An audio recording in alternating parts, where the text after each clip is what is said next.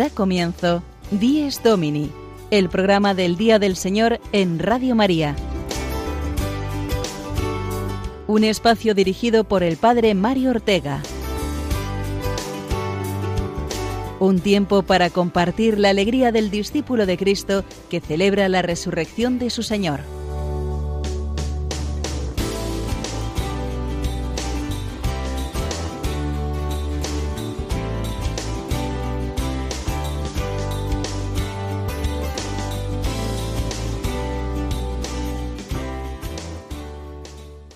Buenos días, amigos de Dies Domini. Feliz día del Corpus Christi, la gran fiesta de la Eucaristía, junto con el Jueves Santo, día en que se instituyó el más importante y grande de los sacramentos. Dios está aquí. Venid, adoradores, adoremos a Cristo Redentor. Estas frases, con la popular melodía que todos recordamos, serán hoy cantadas en tantas calles y plazas de nuestra geografía al paso de la custodia, con Jesús Eucaristía como protagonista. En este día tan especial recibido un saludo muy cordial de un servidor, el padre Mario Ortega, y saludamos igualmente a nuestra querida Cristina Rubio, que seguro que también está preparada para vivir este día tan eucarístico, ¿verdad, Cristina? Buenos días. Buenos días, Padre Mario. Buenos días a vosotros también, queridos oyentes. Sí, Hoy día del Corpus Christi es un día cargado de recuerdos en el que traemos a la memoria esas magníficas procesiones que tienen lugar hoy en España.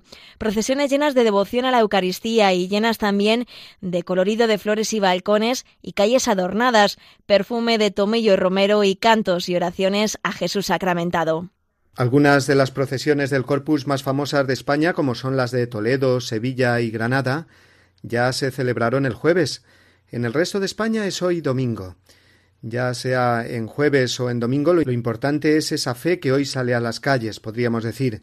La Iglesia muestra al mundo su mayor tesoro, que no son las magníficas custodias renacentistas, por ejemplo, de Arfe, que todos admiramos, sino más aún el mismo Dios, el mismo Jesucristo, bajo la apariencia de esta forma de pan, que no es pan, sino Él mismo en el misterio de la Eucaristía.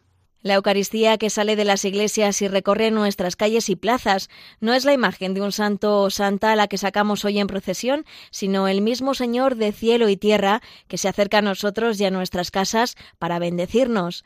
En Roma tendrá lugar también la procesión del Corpus, presidida por el Papa Francisco, este año con una importante novedad, ya que no se hará en el centro de Roma, sino en la periferia, en un lugar que usted conoce bien, ¿verdad, padre? La ciudad de Ostia, en el litoral marítimo de Roma. Sí, allí he estado cuatro años y hoy me siento, la verdad, un poco nostálgico de no poder participar con tantos fieles de la parroquia donde estaba. Hablaremos con el padre Roberto Visier, párroco en Ostia, que hemos sido compañeros de parroquia durante estos años, y nos contará con detalle esta procesión papal del Corpus, que también retransmitiremos en directo por Radio María. Es realmente precioso pensar que desde los pueblos más pequeños hasta esta procesión presidida por el Papa, pasando, como hemos dicho, por los más famosos corpus, los de Toledo, Sevilla, etc., en todos los lugares, el mismo y único protagonista es Jesucristo. Por eso es una preciosa manifestación pública de nuestra fe, un mismo Señor, un mismo Dios que adoramos y seguimos, y Él a su vez nos bendice y sale al encuentro. Pues vamos ya a celebrar en nosotros este Día del Corpus, Cristina, ofreciendo a nuestros oyentes este programa muy centrado hoy en la Eucaristía y para ello vamos a conocer ya los contenidos de las diversas secciones de nuestro Dies Domini de hoy. Adelante con el sumario.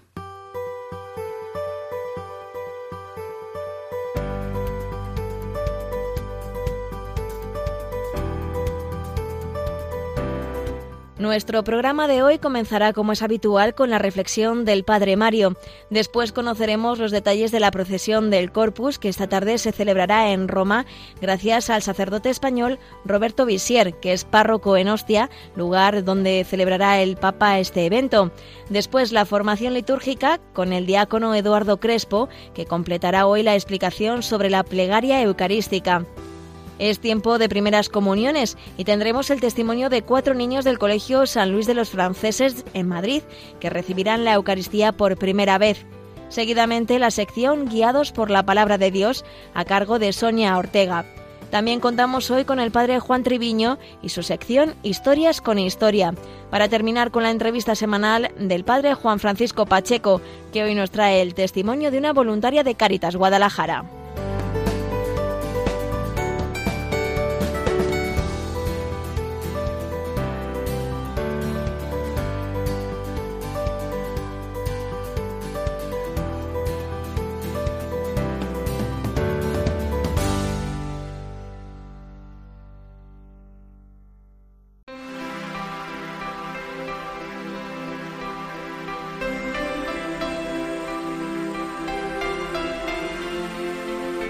Día del Corpus Christi, día de la Eucaristía y de su presencia en nuestras calles, día en que Jesús se muestra a más no poder en nuestra vida, pasando por nuestros lugares más cercanos y habituales, como cuando caminaba con los discípulos de ciudad en ciudad y pasaba al lado de las personas. Este es el profundo significado de la fiesta que celebramos hoy, el Corpus Christi. Dios tiene un cuerpo, una naturaleza humana, cuerpo y alma, la que él asumió en el seno de María y que no ha dejado de tener después de su resurrección y ascensión al cielo. Jesucristo continúa presentándose al mundo entero como el Verbo eterno que acampa entre nosotros, se queda para siempre en nuestro aquí y ahora, para que descubramos cada día cómo Dios es tan cercano a nosotros como cualquier otra persona a nuestro lado.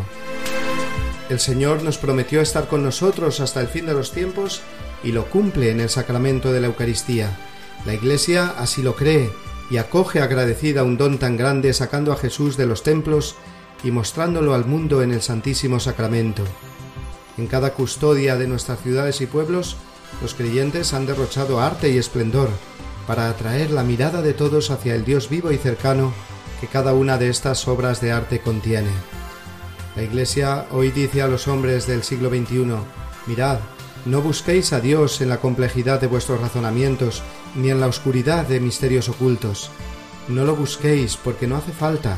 Es Él mismo el que viene a buscarnos, está aquí, en vuestras calles y plazas, como estuvo en las calles y plazas de Nazaret, Cafarnaún o Jerusalén.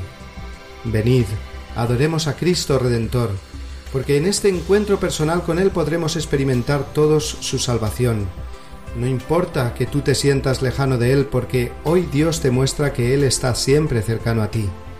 Y en esa cercanía del Dios que se contiene en un pequeño pedazo de pan, descubriremos también la presencia cercana de cada hombre, como hermano nuestro que es. La Eucaristía se instituyó entre amigos, en un clima de amistad profunda.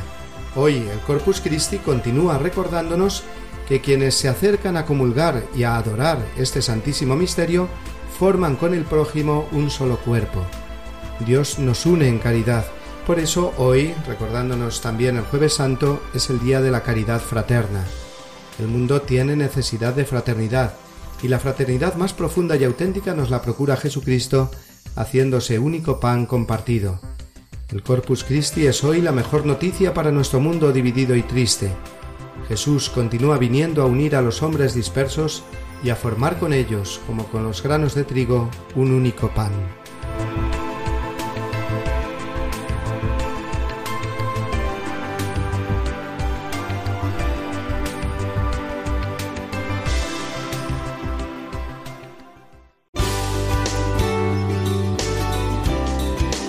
Díez Domini, el programa del Día del Señor en Radio María. Un tiempo para compartir la alegría del discípulo de Cristo que celebra la resurrección de su Señor.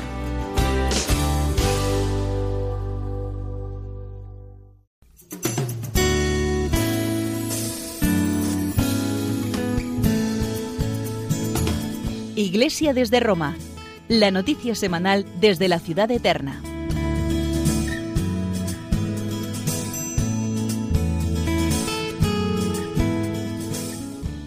Pues queridos oyentes, hoy día del Corpus Christi eh, se celebra de una manera especial en Roma, en todas las diócesis por supuesto, pero de una manera especial en Roma, puesto que es el Papa el que preside la misa y la procesión de la solemnidad del cuerpo y de la sangre del Señor. Y este año con una novedad eh, grande, y es que no lo va a celebrar en San Juan de Letrán y en la Vía Merulana, como hacía la procesión hasta Santa María la Mayor otras veces, sino que se va a trasladar a la localidad de Ostia, al litoral marítimo de Roma, donde va a hacer la misa y la procesión. Y allí precisamente, pues eh, tuve la dicha de estar durante cuatro años con el padre Roberto Visiera, al que vosotros conocéis bien también, porque estuvimos dirigiendo durante un año el compendio del catecismo en Radio María, y él sigue allí, de párroco, en la parroquia San Nicolás de Bari, San Nicolás, en Ostia y por lo tanto nos puede informar de primera mano sobre esta visita del Papa Francisco esta tarde. Buenos días, Padre Roberto. Buenos días, Padre Mario. Qué alegría saludarte.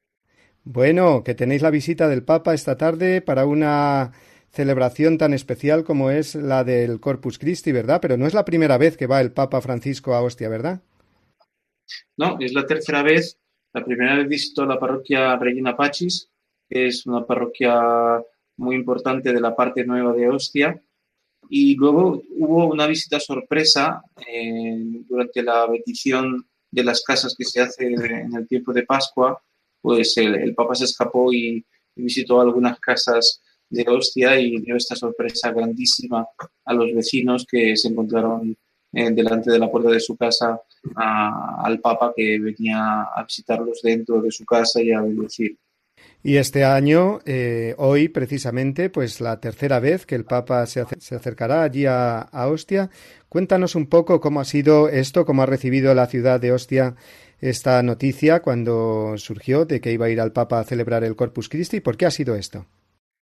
Todos sabemos la predilección del Papa por la periferia, eh, por visitar los lugares más desfavorecidos, más difíciles, y tristemente Ostia ha sido escenario de, sucesos eh, muy complicados eh, que se refieren a la mafia, a la delincuencia, a la actuación muy fuerte de la policía, al, comisariamiento, es decir, a, la intervención del puerto turístico y de otros eh, centros del, litoral, de, de, la playa, donde pues, eh, no se cumplían la, ley o, donde se, usaban para, el tráfico de droga o para otras actividades delictivas. Y claro, eh, Hostia se ha convertido un poco en el centro de, la atención en un sentido negativo. Y, desde este año, desde el curso pasado que, que, estamos acabando ahora, el obispo auxiliar pues ah, tenía un interés especial por mm, resucitar Hostia, ah, por, revelar lo que se ha dicho el, mejor rostro de Hostia. Y también eh, el, Papa ha querido que sea así. Esto es un, retomar una tradición que, ya había iniciado el Papa Pablo VI, porque el Papa Pablo VI empezó a celebrar la procesión del Corpus en, en zonas distintas de Roma y el Papa ha querido retomar, también con su devoción particular hacia el Papa Pablo VI, ha querido retomar esta costumbre de no hacer la procesión del Corpus en el mismo sitio, en la misma zona, que se hacía de, desde San Juan de Letrán a Santa María Mayor, y empezar a hacerla en distintos puntos de Roma. Ha escogido Ostia y, la razón es esta, el deseo del Papa de llegar a la, zona más difícil eh, para sembrar la esperanza. Y cuéntanos qué recorrido eh, tendrá, descríbenos los lugares donde el Papa celebrará la misa y después eh, hará la procesión del Corpus. Pues fíjate, esto os lo digo un poco como exclusiva, porque el itinerario que había decidido el Vaticano era un itinerario más sencillo, eh, un poco más céntrico, lo que se refiere a la ciudad mm, del litoral romano, pero en cambio los párrocos han, pedido que sea precisamente eh, en el lugar más difícil de, esta pequeña ciudad. Y entonces será la, misa en la plaza de la parroquia Santa Mónica, pero la procesión irá hacia la plaza Gasparri, que es la plaza de más conocida por, el conflicto, por eh, la delincuencia, por la dificultad eh, que se vive en, ese sector de la ciudad. De modo que ya en el recorrido se exprese ese deseo del Papa de encontrar precisamente a las personas más pobres, eh, que están en dificultad, muchos en, prisión domiciliaria, eh, otros pues en unas condiciones económicas difíciles, seguramente mucha gente honrada, mucha gente buena, pero que, que viven en condiciones sociales difíciles y, entonces el, Papa acabará allí la, procesión cerca de la parroquia Nuestra Señora de Bonaria y, allí dará la bendición final y tendrá unas palabras para, las personas que, habitan en, ese sector. Pues qué bien que nos hayas podido contar de primera mano esta, este recorrido procesional, esta misa que celebrará el Papa esta tarde, día del Corpus Christi, en eh, Ostia, en el litoral marítimo de Roma. Y como sabemos que los oyentes de Radio María los podemos seguir esta celebración esta tarde en directo, pues eh, gracias a esta entrevista, Padre Roberto Visier, pues nos haremos más idea del lugar, nos hacemos más la composición del lugar de, esta procesión papal esta tarde. Así que muchísimas gracias, eh, Padre Roberto Visier, por eh, atendernos esta mañana y que, bueno, tengáis una buena celebración esta tarde con el Papa, ¿eh? que le des saludos de nuestra parte. Muchas gracias y siempre es un placer estar en contacto con, contigo y con Radio María.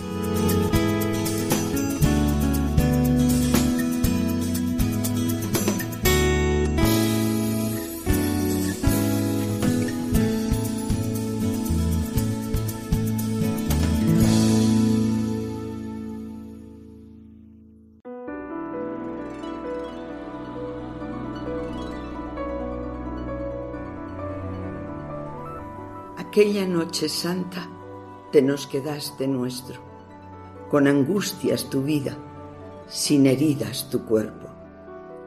Te nos quedaste vivo porque ibas a ser muerto, porque iban a romperte, te nos quedaste entero.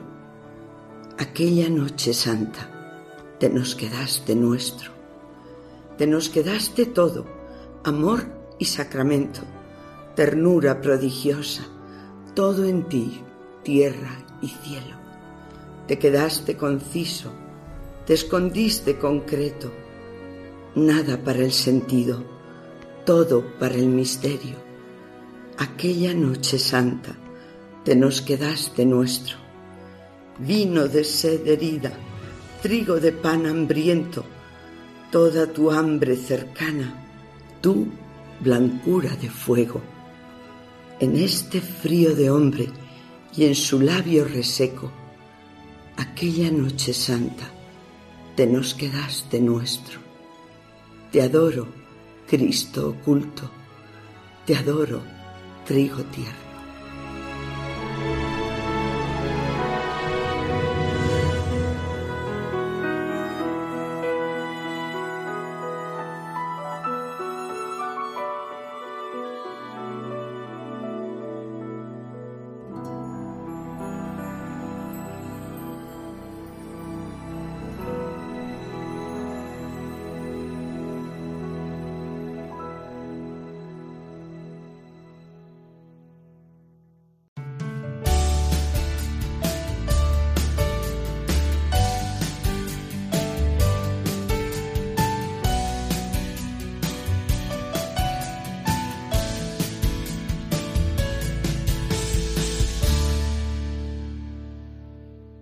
Día del Corpus Christi y mes en el que se multiplican en tantos lugares, parroquias, colegios, las primeras comuniones de los niños. Precisamente nos encontramos hoy con cuatro de ellos que van a recibir la comunión eh, en este fin de semana y que son pertenecen al Colegio San Luis de los Franceses de Pozuelo de Alarcón. Son alumnos de tercero de primaria. Tengo conmigo a Reyes, a Mariano, a Carlos y a Amanda que nos van a contar un poco eh, cómo se sienten en este momento tan importante de sus vidas. Buenos días, muchachos. Buenos días. Buenos días. Bueno, en primer lugar te pregunto eh, a ti, Reyes, eh, ¿cómo os habéis preparado para este momento tan importante aquí en el colegio, tú con tu familia? Nos hemos preparado durante mucho tiempo para hacer la primera comunión y nos hemos confesado en el colegio y también con mi familia y hemos rezado en mi casa y también en familia. O sea que te has preparado en el colegio con las catequesis y luego pues también el papel fundamental que tiene la familia que han tenido tus padres en tu preparación y estás contenta para este momento en que vas a recibir a Jesús. Sí. Muy bien. Y aquí al lado tenemos a Carlos, que nos va a contar también cómo se han preparado en concreto con un retiro que me decías antes que habéis hecho aquí en el colegio, todos los niños que vais a hacer la primera comunión, ¿verdad? ¿En qué consistió este retiro? Pues hicimos un retiro todo el día y por la mañana nos contaron una historia de un centurión, después fuimos coloreando parte por parte un cuaderno y después nos fuimos a la iglesia de Caná, que ahí rezamos 5 o 10 minutos y después salimos, nos fuimos a un parque y rezamos el rosario. Bueno, y esta historia del centurión, ¿cuál es? Es una historia del Evangelio, ¿verdad? ¿Por qué os la contaron para preparar para la comunión? ¿Qué es lo que pasó con este centurión? Pues era un centurión que su criado estaba muy enfermo y había oído eh, hablar de Jesús y como él sabía que hacía muchos milagros, pues le, le dijo que su criado estaba a punto de morir y Jesús le dijo que iba a ir a su casa a, curarlo. Y el centurión dijo que no, que no, no soy digno de que entres en mi casa y que con solo que lo digas, mm, eh, mi criado se va a curar.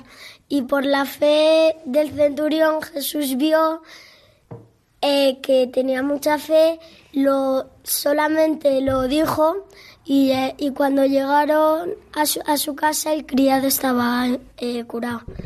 ¿Y no son esas las palabras que le decimos también nosotros a Jesús o que le diréis vosotros a Jesús al recibirlo en la comunión? Señor, no soy digno de que entres en mi casa, pero una palabra tuya bastará para sanarme. Y viene Jesús a nuestro corazón a salvarnos, a sanarnos. Viene en la Eucaristía, ¿verdad? ¿Te sientes contento en este día que vas a recibir a Jesús? Sí. Bueno, y aquí al lado de ti está Amanda, que también nos ha contado antes una historia de la Biblia, un personaje con el cual también se siente muy identificado ahora que va a hacer ella la comunión. Hola Amanda, ¿quién es este personaje de la Biblia? Eh, se llama Zaqueo y es, como era muy bajito, se subió a un árbol para ver a Jesús y Jesús le dijo, corre, que me voy a esperar en tu casa. Bueno, y la comunión recibir a Jesús en la comunión es también como escuchar este mensaje de Jesús que quiere venir a nuestra casa, que es nuestro corazón, ¿verdad? Sí, porque Jesús eh, llamó a Zaqueo como con su nombre y a nosotros también nos va a llamar por nuestro nombre. Y tienes muchas ganas de hacer la comunión y de que Jesús se quede contigo, ¿verdad? En tu corazón. Sí. Bueno, y eh, Mariano, que lo tenemos por aquí, eh, nos va a contar un poco cómo Jesús es el mejor regalo que recibimos en la comunión, que recibís en la comunión, en la primera comunión que recibís eh, en este fin de semana, pero eh, también todos los regalos que recibimos, o muchos de los regalos que recibimos, pues también nos tienen que servir para ser generosos y ayudar a los demás. Entonces, ¿qué es lo que hacéis aquí en el colegio? Un proyecto que me has contado antes que se llama de Hucha Solidaria para ayudar a los demás. A ver, cuéntanos un poco.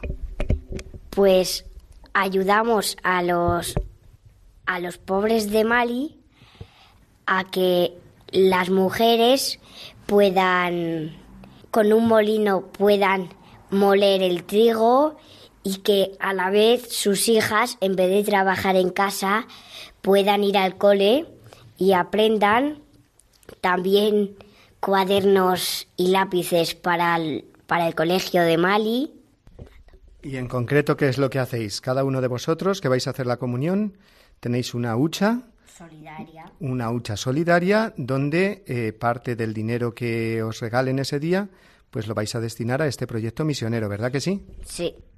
Y de esta manera, pues Jesús que viene a vuestro corazón también puede llegar al corazón de muchas personas, ¿verdad que sí?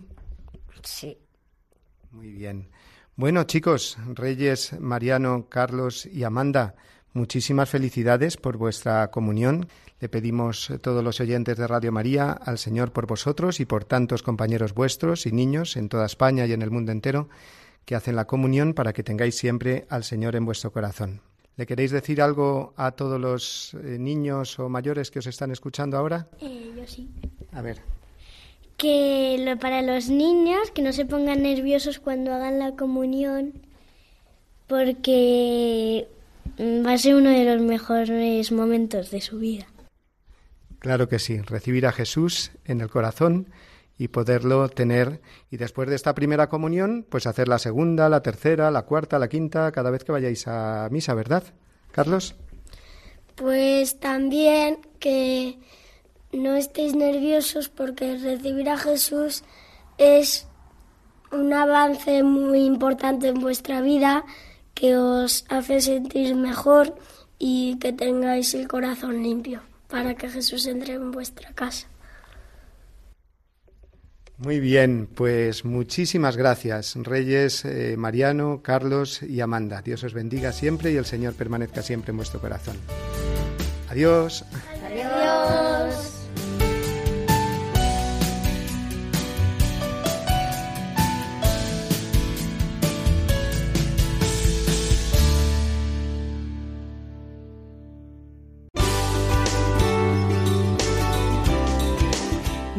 Domini el programa del Día del Señor en Radio María. Un tiempo para compartir la alegría del discípulo de Cristo que celebra la resurrección de su Señor.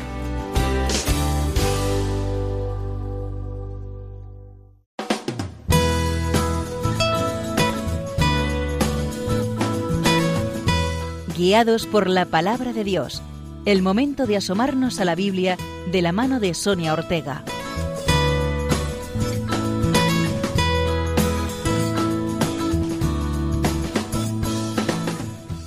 Buenos días, queridos oyentes de Radio María.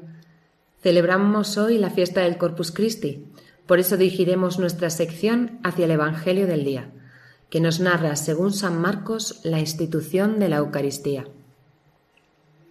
En primer lugar, debemos señalar que la institución de la Eucaristía es recogida de manera explícita en los tres Evangelios sinópticos, pero no así en el Evangelio de Juan. Juan narra los acontecimientos que tuvieron lugar en la última cena, pero no nos dejó en este contexto las palabras explícitas de la institución de la Eucaristía. Juan adelanta, por así decirlo, este momento y lo narra dentro del capítulo 6, en el que habla del Señor como el pan vivo bajado del cielo. Será San Pablo quien en la primera carta a los Corintios recoja también por escrito las palabras de la institución de la Eucaristía. Por lo tanto, tenemos cuatro relatos que testimonian este acontecimiento tan importante en la vida de la Iglesia.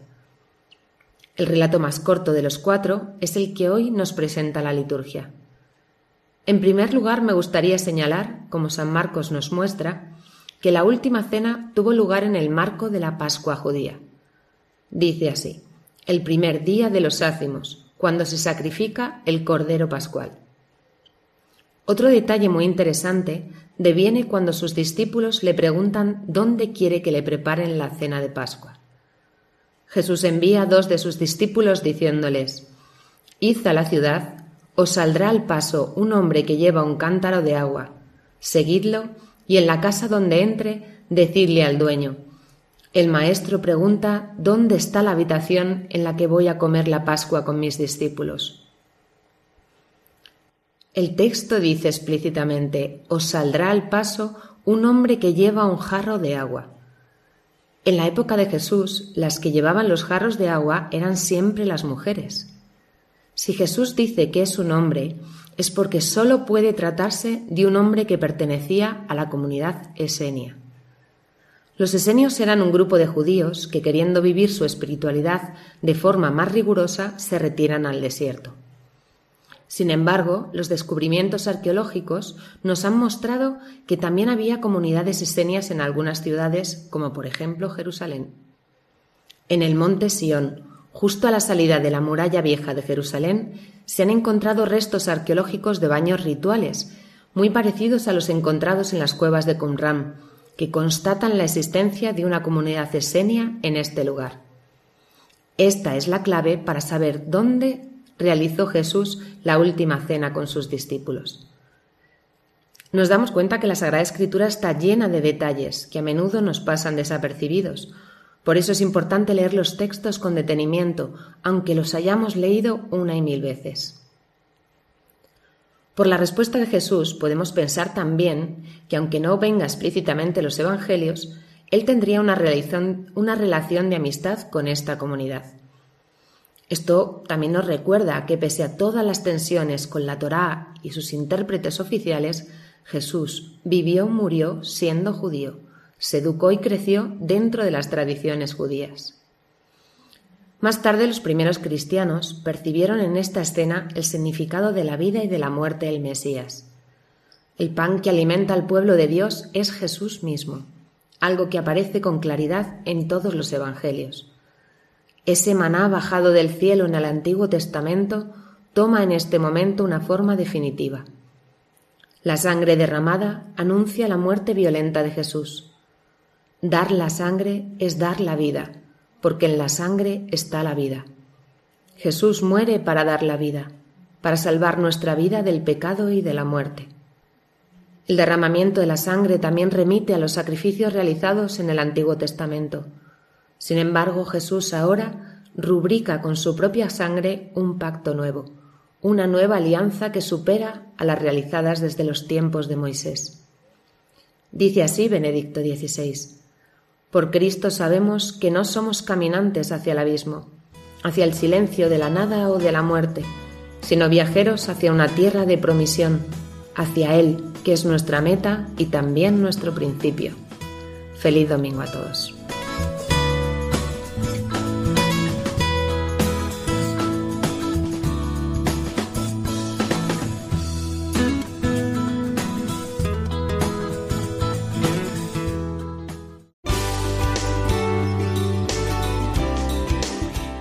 Domini, el programa del Día del Señor en Radio María. Un tiempo para compartir la alegría del discípulo de Cristo que celebra la resurrección de su Señor.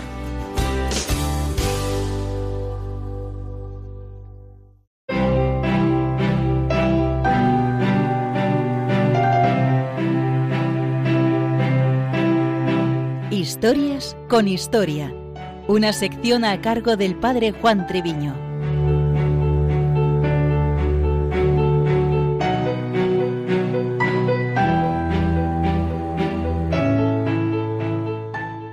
En la historia de la Iglesia ocurre con relativa frecuencia que las verdades esenciales de la fe se van desplegando a lo largo de los siglos. Esto no quiere decir que haya novedades en cuanto al contenido mismo de la fe, ya presentes en la revelación en Jesucristo, pero es cierto que se van dando a modo de profundizaciones o matices muy ricos en la historia. Recordemos, por ejemplo, los dogmas marianos de la Inmaculada Concepción o de la Asunción de María, la devoción al Sagrado Corazón de Jesús o la misericordia de Dios, por citar algún ejemplo. Algo así ocurrió con el origen de la fiesta de hoy, el santísimo cuerpo y sangre de Cristo. Los orígenes históricos de esta fiesta son conocidos. A finales del siglo XIII surgió en Lieja, Bélgica, un movimiento en la abadía de Cornillon, que dio origen a varias costumbres eucarísticas, como por ejemplo la exposición y bendición con el Santísimo Sacramento, el uso de las campanillas durante la elevación en la misa y la fiesta del Corpus Christi. Muy relacionado con ello es la figura de Santa Juliana de Montcornillon, quien anhelaba que se tuviera una fiesta especial en honor del Santísimo Sacramento, apremiada por una visión que tuvo de la Iglesia bajo la apariencia de luna llena con una mancha negra, lo cual interpretó como la ausencia de esta solemnidad. Comunicándolo a su obispo Roberto, éste ordenó la fiesta para su diócesis convocando un sínodo en 1246. Tales hechos llegaron y fueron asumidos por el Papa Urbano IV. Este Papa tenía su corte en Orvieto, al norte de Italia. Muy cerca de esa localidad se encuentra Bolsena, donde en 1263 o 1264 se produjo un milagro eucarístico.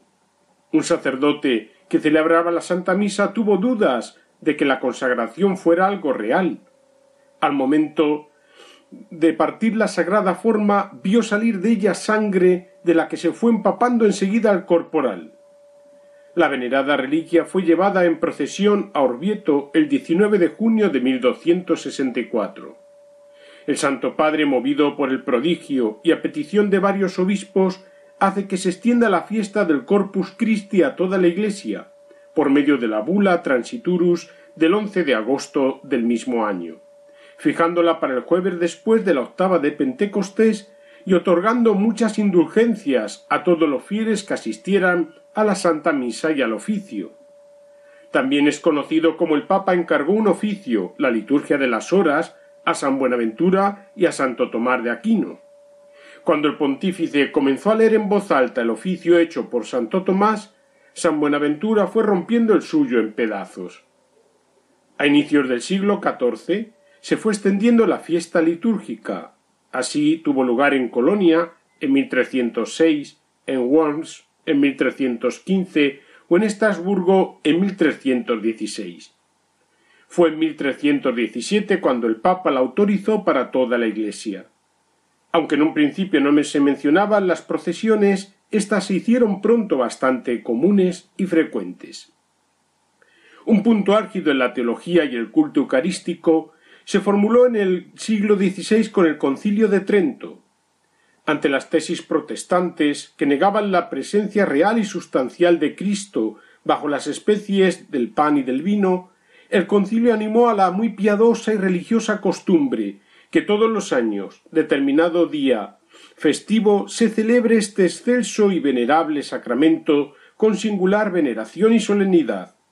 Irreverente y honoríficamente se ha llevado en procesión por las calles y lugares públicos.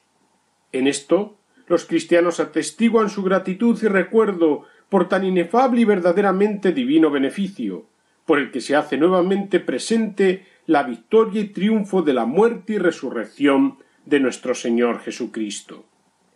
Como curioso dato histórico y artístico, por ejemplo, en España, valedora de Trento, se observa todo un despliegue desde finales del siglo XVI en cuanto a la presencia sacramental de Cristo por la ejecución de la obra de retablos monumentales, verdaderas joyas de teología y catequesis. En sus tabernáculos se guardaba el Santísimo, y curiosamente esos retablos fueron reformados hasta casi finales del siglo XVIII, ampliando la zona del sagrario para permitir la exposición del Santísimo de modo solemne, en los manifiestos que se llamaba. Además, para ello, más allá de lo prescrito en la liturgia ordinaria, se tenía que solicitar permiso al prelado o vicarios para considerarse así como un rito muy valorado y excepcional. Algunas consideraciones prácticas. Valorar la presencia real, viva y operante de Jesucristo bajo las especies eucarísticas. En un primer lugar, con la valoración de la Santa Misa, viene a ser como el corazón de la vida cristiana, sigue siendo muy necesaria la formación para entender lo que ahí ocurre. En nuestro mundo, por falta de una mínima cultura religiosa, no se sabe qué es la misa. Pero podemos preguntarnos ¿y nosotros mismos? En segundo lugar, participar y animar al culto público en cuanto a la adoración eucarística. Hoy día es mucho más fácil que en siglos precedentes, pero nos puede pasar lo del dicho Señor, dame sed, que me muero de agua las visitas al Santísimo, enseñar a orar y adorar, la adoración perpetua, nocturna, no olvidar el aspecto reparador ante tantas injurias o sacrilegios. Por amor a Cristo Eucaristía, ahí nacen las vistosas procesiones en las que hemos de insistir en la fe, en una participación activa y orante. Como no animarlos desde Toledo, haciendo un poco de patria chica, entendedme, perdonadme. Y en tercer lugar, la Eucaristía que nutre la vida. Por eso se une en este día el Día de la Caridad. Revisar si lo vivido lo llevamos a nuestra realidad cotidiana, siendo como ese cuerpo de Cristo que se acerca a la humanidad, especialmente a los más necesitados o sufrientes. Alabado sea Jesús en el Santísimo Sacramento del altar. Santo Domingo, día del Corpus.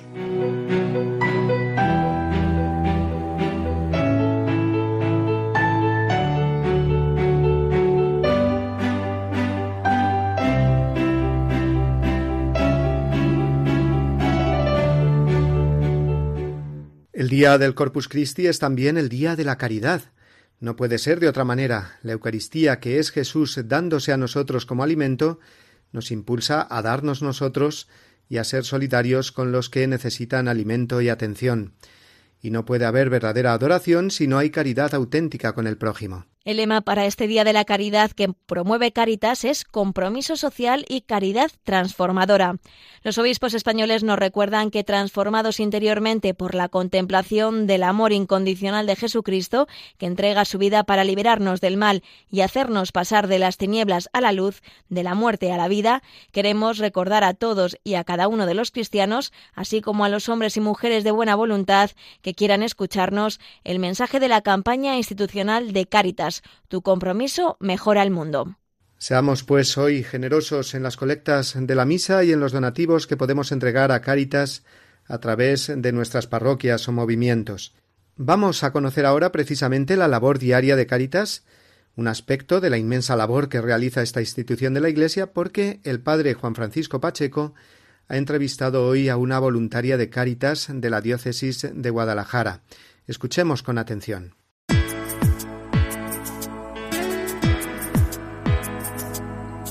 Firmes en la Fe. La entrevista de la semana de la mano del Padre Juan Francisco Pacheco.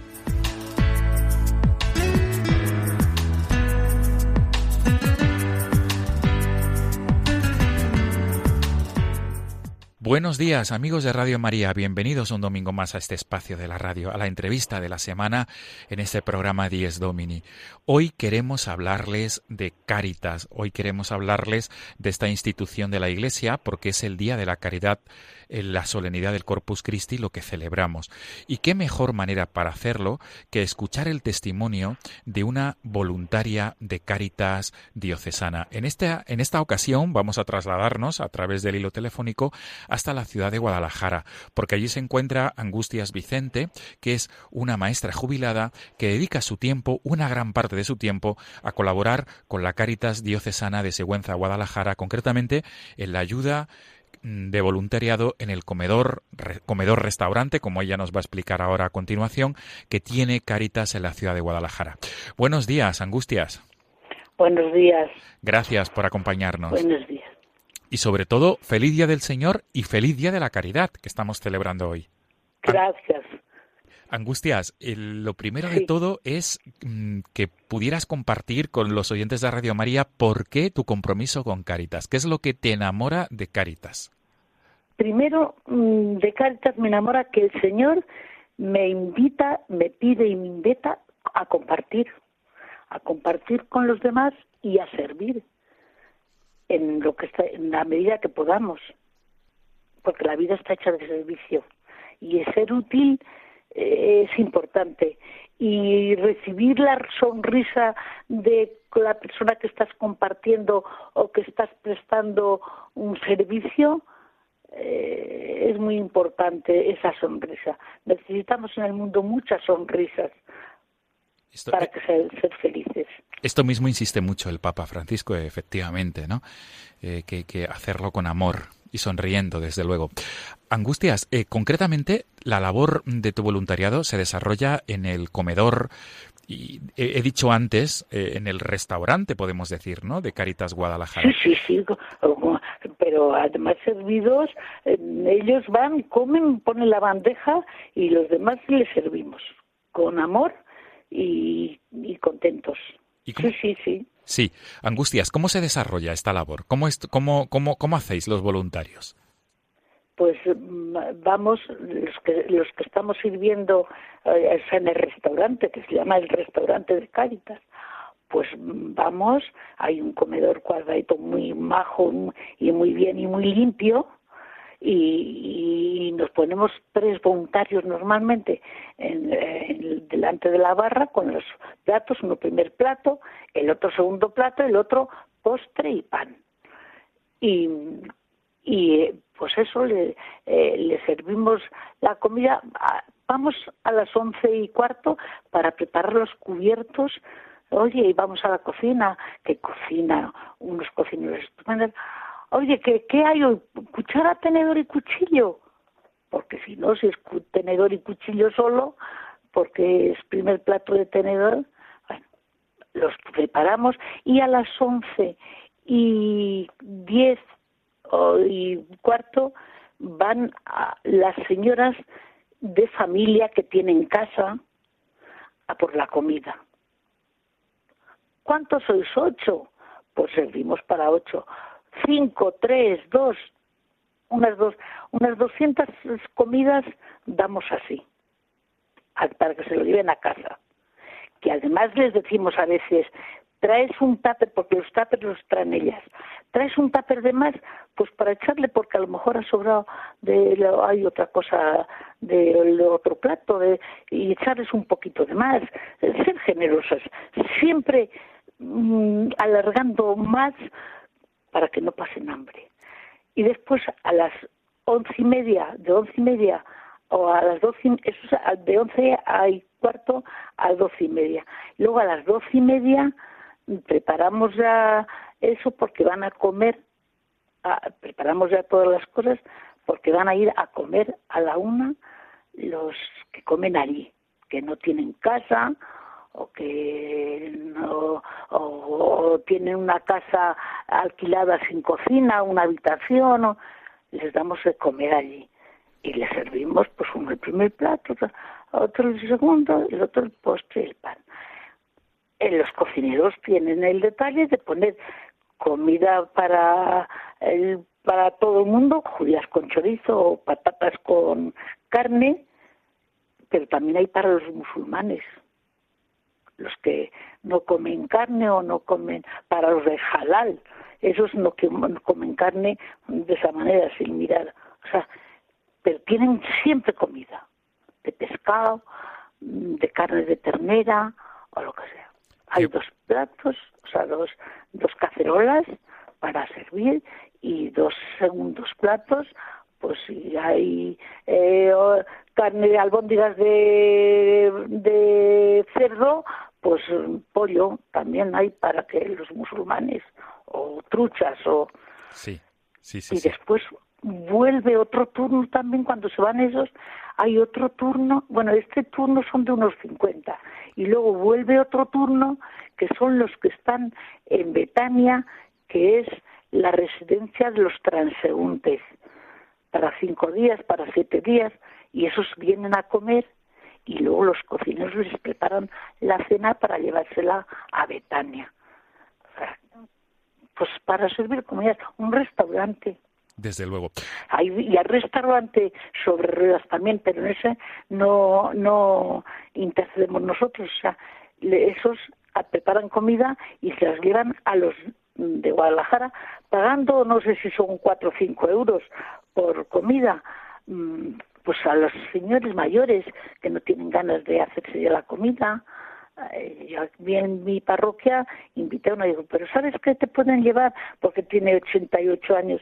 ¿Sabes qué te pueden llevar la comida a casa?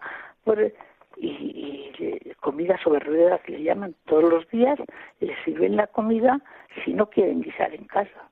Qué bueno. Angustias, para ir terminando, el mensaje de, los obispos mm, con motivo de este día, el mensaje de los obispos de la Comisión Episcopal de Pastoral Social, uno de, uno de los párrafos que dedican a que meditemos en esta realidad es eh, que nos dicen los obispos que la caridad es transformadora. ¿Tienes experiencia de ello, Angustias? ¿Que la caridad transforma a las personas? Sí, sí. Es, es más gratificante servir que ser servido.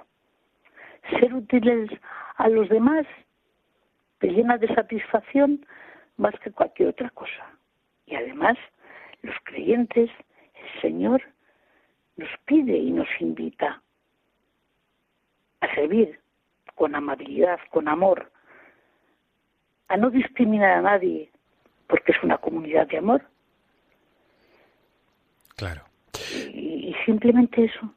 Qué bueno. Angustia, ¿y un mensaje para todos aquellos que no conozcan Caritas, desde tu experiencia? De, de, sobre todo de plenitud, eh, de plenitud de fe que estás viviendo en esta labor. ¿Cuál es tu mensaje para aquellos que, que no conozcan esta realidad de la Iglesia?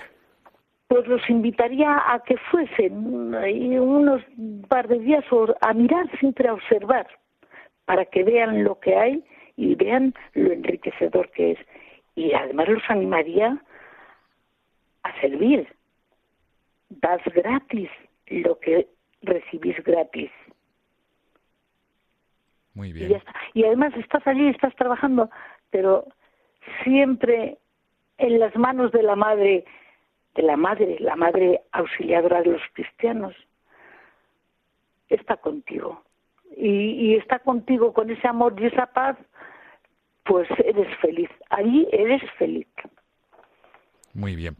Angustias, pues se nos acaba el tiempo. Mil gracias por atendernos en esta mañana de Corpus Christi, en esta mañana del Día de la Caridad un agradecimiento para ti y para todos los voluntarios de Cáritas en todos en todas las parroquias y en todas las realidades diocesanas de España.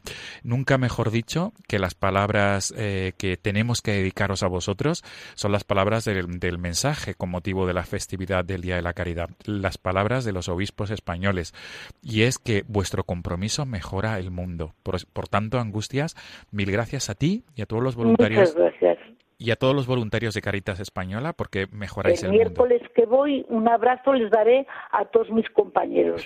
desde luego, desde los micrófonos, desde Radio María, un agradecimiento a todos los voluntarios de Caritas Española porque mejoráis el mundo. Bueno, yo se lo transmitiré a los de Guadalajara. Perfecto.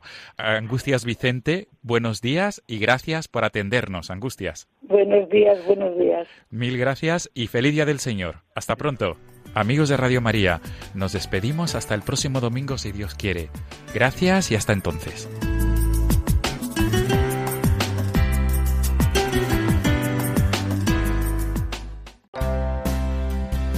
Toca ya despedirnos amigos y lo hacemos recordándoos que acabamos de comenzar el mes de junio, mes dedicado especialmente al corazón de Jesús y que el viernes celebraremos esta solemnidad.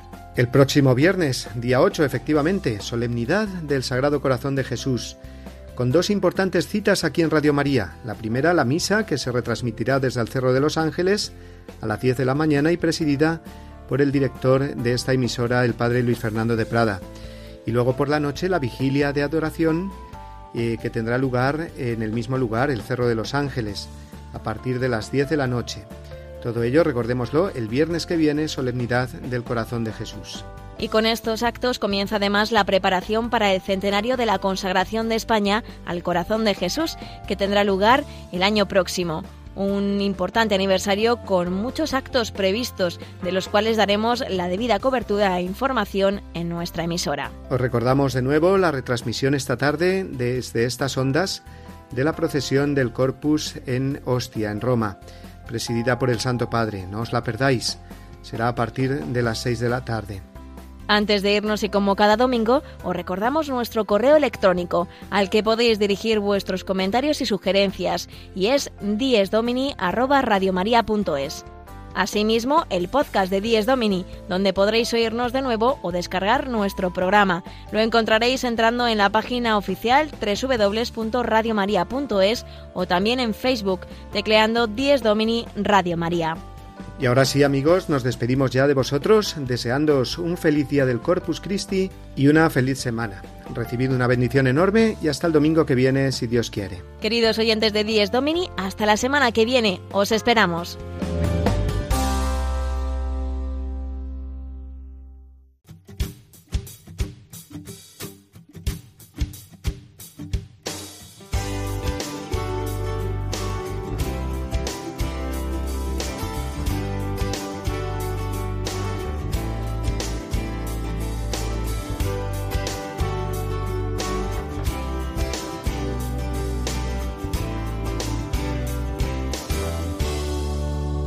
Así termina Dies Domini, el programa del Día del Señor en Radio María. Un espacio dirigido por el Padre Mario Ortega.